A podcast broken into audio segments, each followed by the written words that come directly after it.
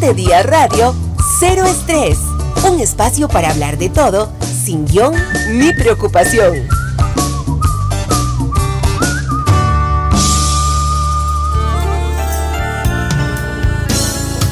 sus padres y hasta sus abuelos. Escuchamos Vampiros de Serrat, que es el tema que ha escogido nuestro invitado de hoy en Cero Estrés, don Fernando Cruz, presidente de la Corte Suprema de Justicia. Don Fernando, ¿por qué este tema le gusta la canción? Escuchémosla unos segunditos. Al mediodía y en la ¿Por qué este tema? ¿Le gusta la canción? ¿Le gusta el cantante? ¿Le gusta el género? Muy buenas. Bueno, es, si mal no recuerdo, es un verso de Benedetti. Y es una forma poética, simbólica de presentar la disidencia. Y a mí siempre me, ha parecido que en la vida uno debe disentir con fundamento, con buenos argumentos, pero que el disenso puede generar eh, reacciones de eh, represión o de aislamiento eh, y, se puede llegar muy lejos. Así es que la canción sintetiza lo que significa ser diferente y lo que significa para la mayoría que no está de acuerdo la incomodidad que les produce a alguien que ve las cosas diferente y que plantea un punto de vista distinto. Y por supuesto Serrat ha sido uno de mis favoritos. Incluso en un, en un voto de la sala, eh, yo en la nota cito una canción de él sobre el agua. No me diga, ¿cómo así? Sí, en la nota que hago yo cito un, verso muy lindo, una canción muy linda sobre el agua. Eh, y era, era casualmente que la sala estaba resolviendo un tema sobre el agua. Oiga, poco, poco usual pensar que en un, eh, en un voto de la sala constitucional se cite arte también, como este. Esa es mi nota, porque yo no quería poner a los compañeros, pero esa es mi nota porque me parece que, que la canción de Serrat, cuando habla del agua y lo que significa, etcétera, eh, me parecía que tenía que ver con un tema que, que, ha costado mucho, incluso para llegar a constitucionalizar el agua como derecho fundamental. Eh, dice usted que esta canción entonces es como para la gente que es diferente. Así es. ¿Usted se considera diferente en muchas cosas a la mayoría? No, no me considero diferente, pero sí me considero que cuando no estoy de acuerdo me, disfruto mucho decirlo con educación, sin ofender, pero disentir. Yo creo que a veces hay como una, una especie de, de, de valor de antivalor a mí me parece como que es el tema del consenso. Entonces que el consenso es positivo, la discusión y el disenso no es positivo. Y a mí me parece que en el marco de la legalidad y de los disensos, me parece que es así. Tanto que con lo que me pasó a mí en el 2012, que no fui ratificado por el Parlamento, siempre pensé que entre otras cosas lo que molestaba eran mis votos salvados. Entonces pienso, carambas, a veces tener un punto distinto, un punto de vista, hacerlo con, buenos argumentos, probablemente no convencen, eh, tiene un precio. Y es que en la mayoría siempre queremos que todos seamos, que pensemos igual. Somos iguales en esencia, pero somos distintos en pensamiento. Ok. Hoy, hoy no vamos a hablar eh, con el presidente de la Corte Suprema de Justicia, aunque es posible que nos acerquemos eh, un, tanto a su labor diaria, pero hoy vamos a hablar con Fernando Cruz. Don Fernando Cruz nació en San José, ¿verdad? Sí, señor. ¿En dónde? En el centro de San José. Yo eh, este, le mencionaba ahora que frente a la corte, a la salida de los parqueos, en lo que después seguro compró el señor Jiménez de la Guardia, había una clínica que se llamaba la Clínica Mater, que luego se convirtió en la Clínica Santa Rita y se trasladó a una cuadra hacia el oeste. Pero ahí, nací, el 25 de enero de 1949, y me crié frente a la línea del tren sobre calle 13, a muy pocas cuadras de, de la corte, porque mi madre había heredado una propiedad de su tía, tía, tía abuela y ahí vivimos en, en, una casa muy bonita de Bareque que mi madre conservó siempre y aún la conservo. Vamos a ver, me imagino que usted entonces ha visto cómo ha cambiado San José durante tanto tiempo. Ah, sí. ¿Cómo era ese San José? Ah, ese, ese San José me cuesta describirlo porque está vinculado a mi a infancia y juventud. Entonces me parece que era más lindo que ahora. Pero yo soy consciente que uno siempre piensa que todo tiempo pasado fue mejor. Pero sí me, me, me, me entristece ver que, que, San José dejó de ser un lugar para vivir. Yo paso por los barrios cerca de la corte, por Barrio Luján, etcétera, y digo, mira, aquí vivía muchísima gente y fueron desplazados por diversas razones. Eh, y San José era una ciudad mucho muchísimo más segura. Eh, yo recuerdo que yo iba a la misa a veces a, a, la catedral con 12 años, e iba solo, desde mi casa a la catedral, uh -huh. y mi mamá nunca se preocupó porque qué me podía pasar. Yo deambulaba de un lado para otro con las instrucciones muy genuinas de mi madre sobre que no tenía que recibir ninguna instrucción de ningún adulto, y lo cumplía a pie, a pie de juntillas. Pero este, eh, yo creo que ahora los padres lo pensarían mucho dejar que su hijo deambule por San José para ir a una misa o etcétera. Eh, el, la actitud y el temor se, se, ha apoderado de nuestras conciencias. Yo creo que eso es muy propio de, de las capitales en América Latina uh -huh. en general, ¿verdad? Quiero sí. decir, en ese sí. sentido, eh, lo que usted señala es algo de, propio de nuestra, de nuestra región. Así es. Sí, lo que pasa es que, viendo también mi experiencia en la sala constitucional a propósito de votos sobre materia urbana, eh, nosotros en realidad hemos dejado muy de lado el tema urbano, porque es un tema muy social. Y creo que en el fondo ha imperado la agenda de urbanizadores, etcétera, de iniciativa privada, que me parece muy bien. Pero si uno ve, las veces que recuerdo haber visto temas de, con el tema de la GAM, por ejemplo, etcétera, eh, sí nosotros creo que tenemos un gran descuido en tema este, urbano, porque es un tema muy social, no es un tema de visión individual. ¿Con quién vivía usted ahí en San José? ¿Perdón? ¿Con quién vivía en San José? Ah, vivía de con... Niño. Yo soy hijo único.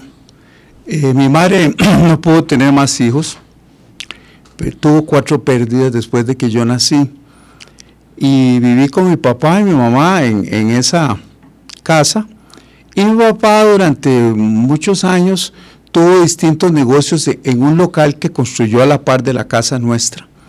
Tuvo eh, importación de productos, luego se le ocurrió que había que vender buen café, entonces vendía un café puro, no le fue bien porque la gente estaba acostumbrada a tomar café de mezcla, estamos hablando de los años 50. Después se le ocurrió, antes de eso, que podía traer vino en barricas de Italia y envasarlo. Y el hombre era un empresario. Exacto, era un emprendedor. Exactamente, pero era un emprendedor. Y traía los, los vinos en barrica, el, el, vino en las barricas de Italia y le puso una, un logo que era una etiqueta que tenía la plaza de San Marcos y decía vino Cruzani. Y claro que se pusieron impuestos al vino y ya mi papá tuvo que dar ese negocio. Luego vino el café y luego se le ocurrió que él podía no tener una pulpería en sentido estricto, sino tener un lugar que vendiera a muy bajo precio, el precio mínimo, pero siempre al contado. Entonces, y le fue muy bien. Pero ya cuando eh, se empezaron a poner los más por menos, y el OCA, un supermercado muy grande en, en el Paseo Estudiantes, ahí sí mi papá tuvo que cerrar. Y entonces con 44 años no tenía trabajo. Uh -huh. eh, hubo una persona muy, muy especial que logró conseguir un trabajo a mi papá porque él era, él era contabilista y entró a trabajar al SNA, Acueductos y Alcantarillados. Uh -huh. en el año 64, 65 debe haber sido. Eh, yo, fue una experiencia fuerte para mí porque yo, por ser hijo único, estaba en el colegio La Salle. Eh, si hubiera tenido varios hermanos no hubiera podido estar en ese colegio, que era un colegio Popov. Pero este, eh, fue una experiencia dura darme cuenta que es no tener trabajo, sí, fue duro. Pero mi papá no se desesperó, sí. Eso fue una gran experiencia, una gran enseñanza. Él tenía sus ahorros y subsistimos seis meses, sí. Y después es muy interesante, porque siempre al final de mi infancia acabo hablando de mis padres, pero mi, mi papá comenzó a estudiar Derecho en el año 64, des, poco después de que cerró el negocio. O sea, ya grande. Ah, sí, tenía 44 años. Comenzó a estudiar Derecho. Eh, y mi mamá, como ya no pudo tener más hijos, en el año 60 decidió hacer bachillerato por madurez, lo logró, ingresó a la universidad, yo la acompañé el primer día de clases, yo tenía 12 años, a la Universidad de Costa Rica, Ajá. Generales, y ahí, y ahí logró este, ser bachiller en inglés y profesora de inglés. Pero era muy curioso, porque cuando yo entré a la universidad en el 65, los tres íbamos a la Universidad de Costa Rica. O sea, usted iba a la misma universidad a la que iban sus padres Exacto. para el mismo momento. Eh, pero el mismo momento, sí, sí, sí. Y usted entró, entró a estudiar Derecho. Así es. O sea, entró a la misma facultad que su papá. Así es, y mi papá y yo fuimos compañeros en algunos cursos. Oiga, pero eso es bien curioso. Sí, muy curioso. Se iban juntos a la, de la casa y regresaban juntos. O, bueno, eh, dependiendo del horario también. No, no, no íbamos ni regresábamos juntos, pero, pero nos encontrábamos en clase, sí. Oiga, eh, eh, va- a partir de eso que usted me, me está contando, me surgen varias preguntas. La primera, ¿le hubiera gustado tener hermanos? Ah, sí, claro, claro. Ah, sí, sí, sí. Ah, no, no me cabe la menor duda. Sí, que dicen que lo que uno nunca tuvo no le hace falta, pero Sí. no Ah, sé no. Si, si, si en el caso suyo... No, yo viendo lo que es eh, mi mamá y mi papá con sus hermanos y hermanas, no, a mí me hubiera encantado tener hermanos, pero bueno, hermanas, una hermana, bueno, mi mamá decía que como yo molestaba tanto que seguro se salvaron porque yo soy de dar mucha broma, pero eh, me hubiera encantado, sí, sinceramente, sí. Ahora bien, dicen que hay amigos que son hermanos. Así es. Usted tiene hermanos. Tengo varios amigos que son como hermanos. sí. ¿Como quiénes? Vea, Francisco Barahona Riera, sí, Paco, Kenneth González Arias, que ya falleció, eh, Gerardo Díaz Carvajal, que ya falleció. Eh, los dos tenían una vida un poquito, eh, un poquito difícil en cuanto a su manera de ser. Eh, era muy curioso porque con Francisco tenemos una gran afinidad, pero con Kenneth y con, con Gerardo eran muy diferentes a, con- a mis costumbres o mi manera de ser, pero nos llevábamos muy bien. ¿Pero eran amigos de la infancia? O de... Eh, de juventud. de juventud. sí. Sí, Francisco lo conocí yo en la, en la Universidad de Costa Rica. eh, y, y claro que yo veo en la amistad a tantas personas que son mis amigos, que le he forjado la amistad y los veo con una cercanía. Por ejemplo, a todos mis compañeros de, de- de colegio y escuela, los veo tan cercanos como hermanos. Algunos de ellos fueron compañeros míos desde primaria, primer grado de escuela hasta último año de carrera. Víctor Pérez es uno de esos. Víctor es como un hermano. Víctor Pérez Vargas, conocido catedrático. Y Autor de, de De- un importante libro de, de- lectura obligatoria para todos los que estudian Derecho, Derecho Así es, Privado. Así es. Fuimos de primer grado y, y así puedo decir, Farida Ayales fue compañero mío de segundo grado hasta último año de, de carrera. Éramos como ocho o nueve que estudiamos Derecho de ese grupo de la Salle. Esa es mi otra consulta. Cuando usted era niño, quería ser abogado. Así es, sí. O sea, antes de que su papá inclusive Sí. se inclinara por el Así derecho. es. Usted desde niño Sí. lo que jugaba o lo que quería era ser abogado. Sí, eh, le cuento algo muy curioso. Eh, había eh, un hermano, eh, un hermano un religioso que se dedicaba a buscar vocaciones para, para ser religioso, para ser hermano de la Salle. Y entonces un día él me abordó. yo tendría nueve años, ocho, nueve años. Y me dice, usted es que usted tiene condiciones para ser religioso, etcétera. Le confieso que me hubiera gustado, pero no tengo condiciones para eso. Entonces, yo le dije, no, yo quiero ser abogado. Entonces me dice, ah, no, pero los abogados este, tienen muchos problemas pues, espirituales. y, ¿Y qué va? No, no, no me convenció. Ahí seguí yo con, con mi idea. ¿Por qué los abogados tienen tan mala, digamos, imagen delante de muchos? Bueno, eh, la profesión lo puede hacer a uno cínico frente a la verdad. Hay que tener ese cuidado muy grande. Y también a veces cuando usted tiene que ejercer defensa de su cliente, defiende algo que sabe que no es cierto, pero usted defiende al cliente porque esa es la prioridad. Entonces yo, yo creo que la profesión es muy linda, pero hay que tener el cuidado espiritual de no ser, hacerse cínico frente a la verdad. Por supuesto que hay muchos abogados que si yo ciertos casos no los llevo, no, es una prueba para mis valores, pero es cierto, no, no, es que, y, es, más, ¿qué puede decir muchas veces un abogado? Bueno, eh, este asunto está feo para usted, pero ahora lo que vamos a hacer es operación enredo. Y, eso, y ellos saben que es operación enredo, ellos saben cómo es el asunto. Esa es la función del abogado. Eso es, eso es así. Y, yo lo respeto mucho.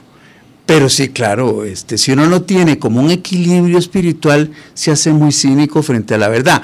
Claro que todos los seres humanos tenemos esa debilidad, ¿verdad?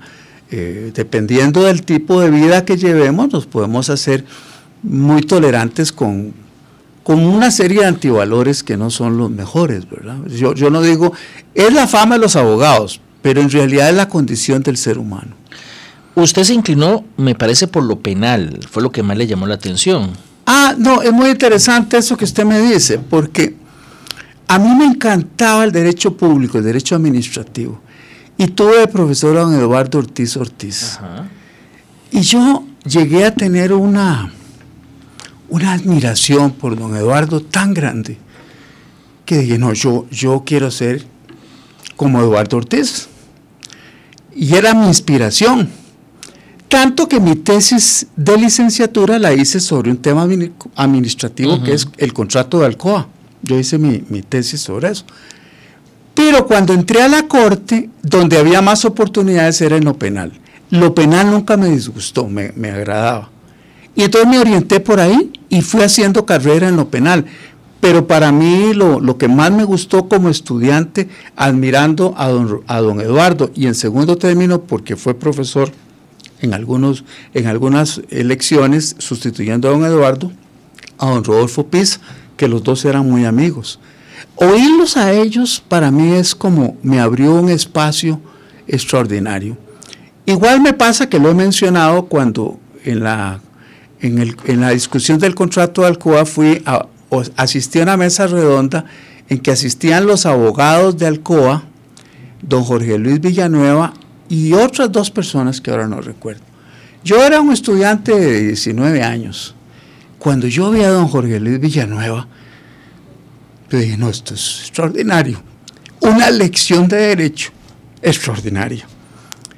Y dije, eso se, lo tengo ahí, digo, carambas, Don Jorge Luis en esa conferencia me hizo ver que, el país es más que ser un país dominado o que debe hacer lo que dicen los más poderosos. Y don Jorge Luis no era comunista, porque es que en esa época era el tema del comunismo. Este, yo nunca fui marxista, tampoco fui anticomunista, pero me parecía que él planteaba una opción muy interesante. Entonces a veces uno las lecciones las recibe no en, la, en el aula, sino en un espacio como fue esa, esa conferencia inolvidable en el que don Jorge Luis hizo trizas a los abogados de Alcoa. Hay algo, bueno, usted dijo que le gustó más, o le gustaba más el, el derecho público, pero terminó metiéndose en lo penal.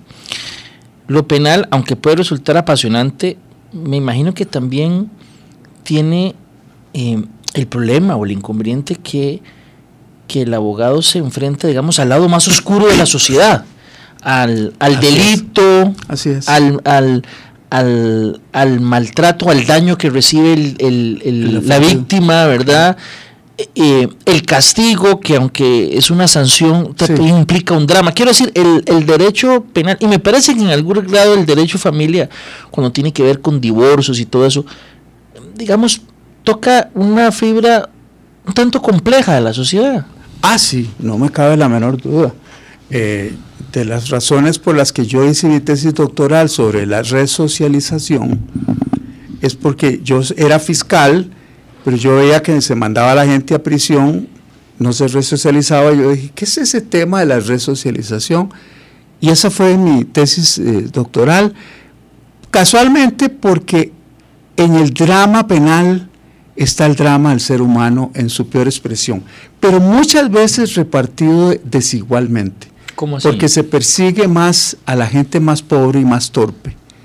Y el derecho penal muchas veces no tiene capacidad para perseguir al que tiene poder o al que tiene un, un, un fuero de protección fáctico o, jurídico. Así es que si hay una característica del derecho penal y es donde hay que ponerle atención, es que muchas veces la tendencia natural es que se persiga a los más débiles y a los más torpes. Eso lo dicen los criminólogos de hace muchos años. Es eh, eh, claro que hay que perseguir todos los delitos, pero cuando usted se encuentra con los delitos de poder, ahí hay una gran diferencia para valorar. Y por otra parte, la, la actitud que hay en la gente respecto al, a al drama penal, aún sin haber sido condenado, es que lo condenan aún antes de que el tribunal dicte su sentencia. Entonces, por un lado, usted tiene la presunción de inocencia y por la otra, para el común de las personas, si usted es acusado de algo, ya es culpable. Es, cuesta mucho. Entonces, sí, es, lo penal es fuente de estigma y fuente de sufrimiento. Por eso, re- siempre lo, lo digo, Nils Christie, un famoso criminólogo noruego, si mal no recuerdo, decía que el derecho penal no debiera ser derecho penal, sino derecho de dolor. Derecho del dolor. Sí, así es, es doloroso todo. Sí. Don Fernando, ¿cuántos años tiene usted de casado? Tengo 41 años de casado. 41. Sí. ¿Dónde conoció a su esposa? En la Escuela de Ciencias Políticas, yo iba, yo estudié después de Derecho, estudié Ciencias Políticas y ahí la conocí. ¿Le gustó desde que la vio o pues se conocieron, fueron compañeros y con el tiempo le fue llamando la atención?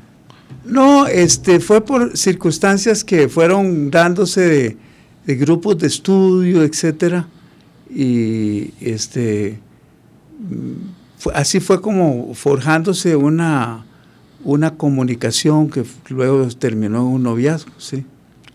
Más de 40 años. Sí, señor. Eso ya no es común. Eso es una No. excepción ya. Eh, sí, sí, y, y- y sé lo que me dice porque, por ejemplo, mis abuelos maternos se divorció mi abuela en el año 1925. Ah, pero eso debe ser sido Ah, sí, sí. un sí. caso posiblemente único, rarísimo. Sí, sí, sí, claro. Este, en el fondo significó una reivindicación de mi abuela, sí. Pero ahora lo normal, y suena, digamos, complicado, pero es parte de la realidad social, eh, el, los matrimonios, los matrimonios largos parecen no ser la, la- No. la regla. No, es porque eh, somos tan imperfectos que nos cuesta mantenernos en la línea de una promesa original, claro. Le gusta la poesía y le gusta la música. Yo inclusive lo he visto tocando. ¿Verdad que sí? Sí, señor, tocar el acordeón. Acordeón. Sí, señor. ¿Cuándo aprendió? Yo tenía siete años cuando mis padres para Navidad me regalaron un acordeón de 72 bajos. En esa época 72 bajos. Sí. Eh, es- ¿qué, características tiene ese es acordeón? un acordeón intermedio porque el que tengo ahora es de 120 bajos. o sea, entre más bajos es más completo. Más completo, así es. Y claro, ellos lo pensaron mucho porque todavía yo creía que los regalos lo traían al niño. Y entonces el acordeón era un, instrumento caro.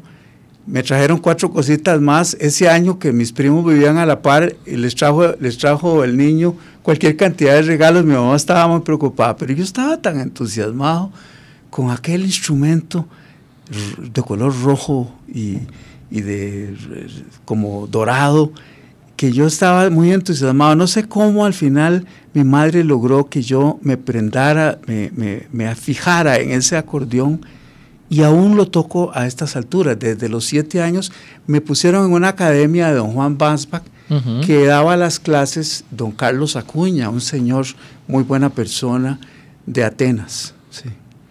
¿Usted quería el acordeón o fue un regalo que, ellos ah, pensaron para usted? fue, fue algo muy interesante mi papá me llevó a ver un concierto de acordeones de esa academia, don Juan Bansbach. Eran 60, 70 acordeones en el Raventós. Bueno, no se puede usted imaginar 40 acordeones tocando al mismo tiempo, es una maravilla. No, me, no me imagino cuatro, imagínese. Bueno, imagínese 40 o 30, por, decir algo. Claro, yo terminé y tenía 7 años y me dice, papá, ¿a usted le gustaría tocar acordeón? Ah, claro. Claro, no dice, ah, claro, pero no sabe lo que le espera. ¿va? Y entonces, fue esa Navidad, me trajo el acordeón. Y, claro, cuando usted lo ve. Sí, claro. Es, lo usa para desestresarse, me imagino. Para, para tantas cosas que me ayuda, para comunicarme también. Hay amigos míos, como también un gran amigo que es como un hermano, eh, Memo Arquero, que, que, siempre me dice, toca el acordeón, a él le place. Y, y, cuando yo lo toco ahora, en los últimos 20 años o 15, toco con los ojos cerrados. Y puedo tocar en un lugar oscuro. Entonces es una maravilla. Y esa, esa hora o esa media hora que toco es como si me transportara a un lugar en el que no conozco a nadie y no necesito conocer a nadie. Toda una terapia. Muy terapéutico y además me trae recuerdos y yo me, desvinculo de las personas que me están escuchando. Ahora, no sé si bien o mal, pero... Eh, eh, eh, es un instrumento, me parece, yo no sé nada, yo no toco ni guitarra ni nada, yo no toco nada. Pero parece que el acordeón debe ser más complicado que, que muchos otros instrumentos. Es probable que sí. requiere como esa coordinación, es más complicado el bandoneón, por ejemplo, es más complicado. Porque el bandoneón tiene el sonido de unas, de unas notas abriéndolo o cerrándolo. Entonces, todavía más complicado. Pero es ese instrumento de viento que tiene, que tiene como una... Porque casi se basta a sí mismo, un acordeón se basta a sí mismo. A mí me cuesta mucho acompañar a alguien cantando, porque yo estoy acostumbrado a hacer todo el, todo el trabajo de la melodía y el acompañamiento. ¿Hay algún tema de acordeón que, podamos buscar ahora que nuestro compañero que, que usted le guste? La Rose, el, famoso tema de, de Edith Piaf.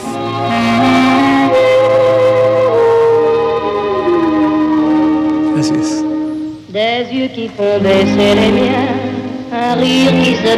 Eso lo remonta uno a las películas viejas, ¿verdad? Sí, así es.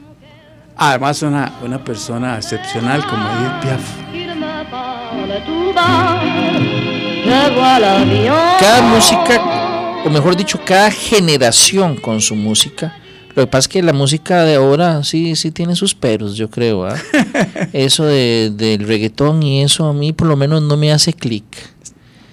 Sí, a mí, a mí lo respeto porque eh, tiene esa, esa, esa expresión pero es que la música va como la, con el ritmo del alma de uno, que uno esté. Sí, a mí me gusta mucho oír una música salsa y, me gusta mucho Juan Luis Guerra, etc. Pero cuando estoy en, eh, buscando estar tranquilo o estar imaginando cosas, me gusta eh, música como esa. El, jazz me encanta, me encanta el jazz, sí. Recomiéndenos un libro. Ojalá que no sea de derecho. No, no, no.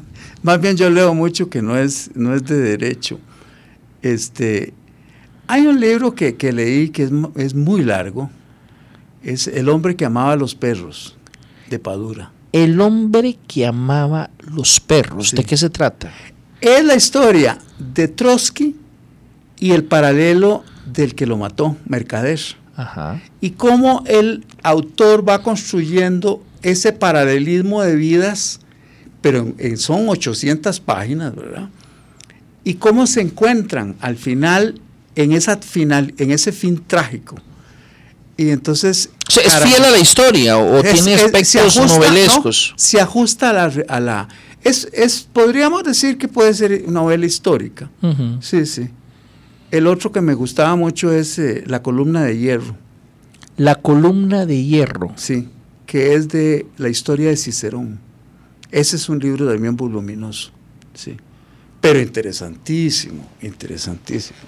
¿Por qué? ¿Qué? Porque es toda la historia de un hombre tan destacado como Cicerón y todas las intríngulis del Imperio Romano, sí. Y cómo termina él eh, ejecutado, su cabeza expuesta. Eh, entonces también está el tema de que el poder es peligroso. El poder, las intrigas que Sí. surgen alrededor del Claro. poder, eh, y uno pensaría que los emperadores eh, romanos o los reyes o los faraones no tienen enemigos. Sí. No, hombre, yo me imagino que tenían más enemigos que, que cualquiera. Así es. Es que la política es la guerra civilizada, entre comillas. No tiene reglas. No tiene reglas. No, no tiene reglas. Las reglas son las que el Estado le impone. Pero, pero en política no hay, no hay deuda que no se pague. ¿no? Recomiéndeme una película. ¿Le gusta el cine? Sí, señor. Recomiende una película, no importa si es muy vieja o, o no tanto, pero, pero digamos que lo haya marcado que le gustaría recomendar. Ah, hay varias. Una que me encanta y siempre recomiendo es Un hombre y una mujer. Un hombre y una Sí, mujer. en 1967 de haber sido. Creo que el, el autor es, el director es Claude Lelouch. Es una película francesa con, con Arnaud Caimí, que era esa actriz francesa, y no me acuerdo ahora el nombre del, del, del- del- del actor, eh, Jean-Louis Triquiñán, sí. Muy buena. ¿De qué se trata? Es la historia de una pareja que es como esa- ese cine europeo que siempre tiene ese ritmo lento, pero que es intimista, de cómo se encuentran dos personas, una, una personas divorciadas, y cómo hacen en fin de semana con los niños de ella, y, y toda la lucha que va el, el propio director dándole a uno a través de, de- de las imágenes y no del diálogo, para que uno entienda cómo ellos se- después se, encuent- se buscan porque se convencen de que aunque fueron pocos días, tienen un gran amor, ¿sí? Pero es muy romántica y la música es fantástica, ¿no? fantástica. ¿Le gusta el cine con ese corte? Exacto. Sí, a mí no me gusta ese cine que, que es como, como que pasa, sale uno, entra, entra con, con- con mucha angustia y sale pasa angustiado, no. Eh, este no. Hay otra película que me encanta, que probablemente es ya muy vieja, La hija de Ryan. Es, es una película con Robert Mitchum y Sarah Miles, muy buena película. La tengo en la retina. ¿De qué se trataba? Eh, es una película sobre el tema irlandés, que iba a saber yo que después mi hija iba a vivir en Irlanda, de la libertad de Irlanda, la- el dominio inglés y cómo una mujer, Sarah Miles, se enamora de uno, siendo casada, se enamora de uno de los capitanes que está ocupando el pueblo en, el pueblo en Irlanda. La fotografía es, eh, creo que esa película es de David Lean, sí.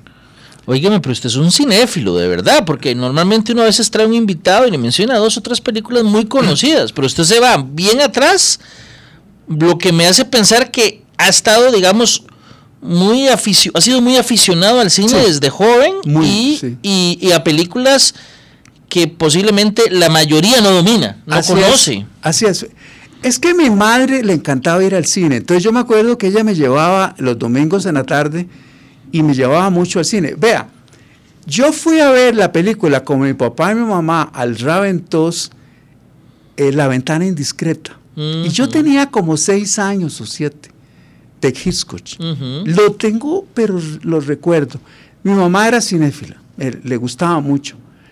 Y además una circunstancia muy especial. El hermano Francisco, que después dejó de ser hermano, es el Francisco Gutiérrez, eh, comenzó en el año 64 a hacer cineforums en Costa Rica. Yo creo que fue de los primeros.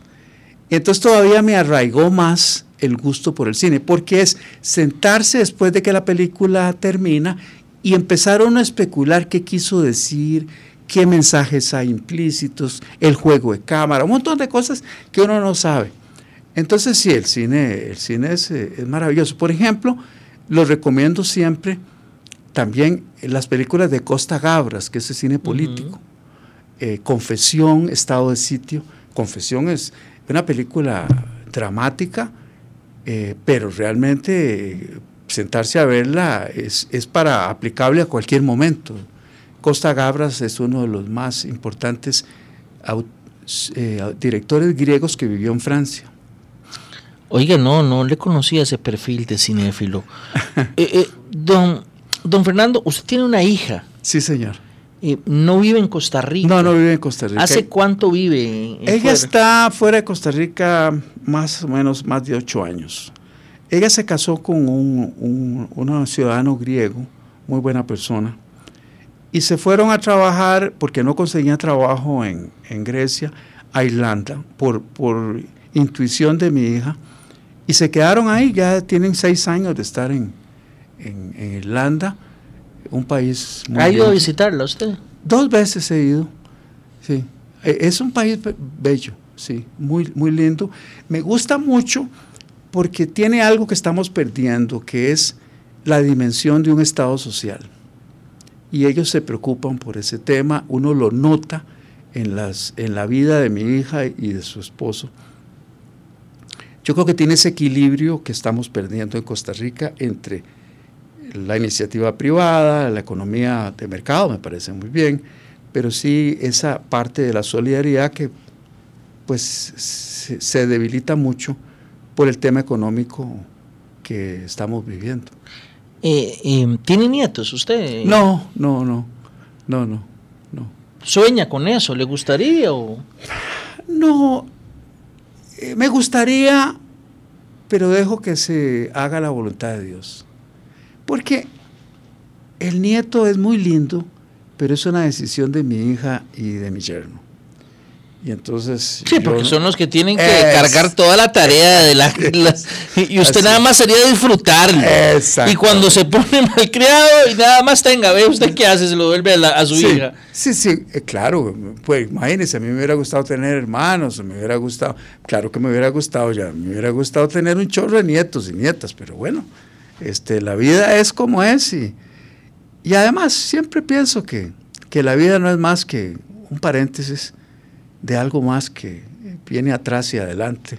Y uno no sabe, las, las cosas lo trascienden a uno totalmente. Uno vive su realidad, pero su realidad es muy pequeña frente al infinito del tiempo y al infinito del espacio. Una última consulta, ¿cómo, cómo vislumbra usted los últimos días de su vida? ¿O cómo le gustaría que fueran? Ah, me gustaría, bueno, mantener la salud que, que uno nunca sabe eh, yo creo que el cumplir años lo debe, lo debe ir haciendo uno más humilde, más, eh, más estoico, porque nada depende de uno ni de uno lo controla. Yo desearía que tener mucha salud, ser como mi tío, que hermano de mi madre, que tiene 98 años y está muy bien. Este hasta maneja el internet. ¿Cuánto le falta a usted para los 98? Me, me faltan como 20 años, o no, que vaya todo 73. Eh, no, como. Sí, faltan 25 más. Sí, 25 años. Pero no, mi, tío, es una. es algo extraordinario. Eh, ese es, un, ese es un, bien que uno le da a la vida, las circunstancias y la providencia. No lo sé. Eh, este, me preparo para siempre pensar que ojalá que uno no tuviera que ser muy dependiente en la vejez o llegar a ella, pero uno no sabe, no, no sabe nada. ¿Cree usted en la vida eterna? Ah, sí, claro. Sí, sí, sí.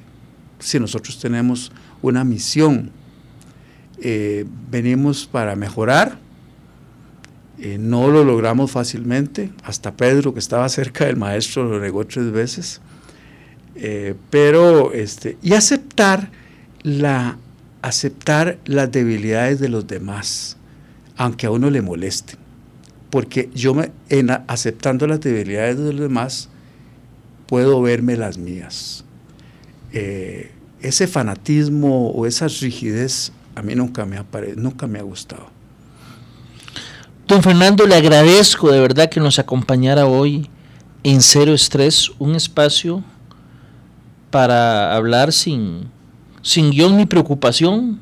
No hablamos realmente de los retos ni de las tareas en el Poder Judicial. Para eso hay otros espacios. Hoy era para conocerlo a usted y le agradezco que nos, que nos acompañara, que sacara un rato de su apretada agenda para estar con nosotros acá. Para mí ha sido un gusto extraordinario poderlo hacer y le agradezco que me diera este espacio, porque uno puede compartir lo que siente y, y además eh, reflexionar sobre el futuro. Y está lleno de cosas buenas como la poesía, la música, la literatura. Esa poesía que, que aunque sea un verso, nos hace reflexionar y volar para olvidar la realidad. Y muchas gracias a ustedes por acompañarnos. Si Dios lo permite, los esperamos en una próxima cita. Hasta entonces. En siete días radio, cero estrés. Un espacio para hablar de todo, sin guion ni preocupación.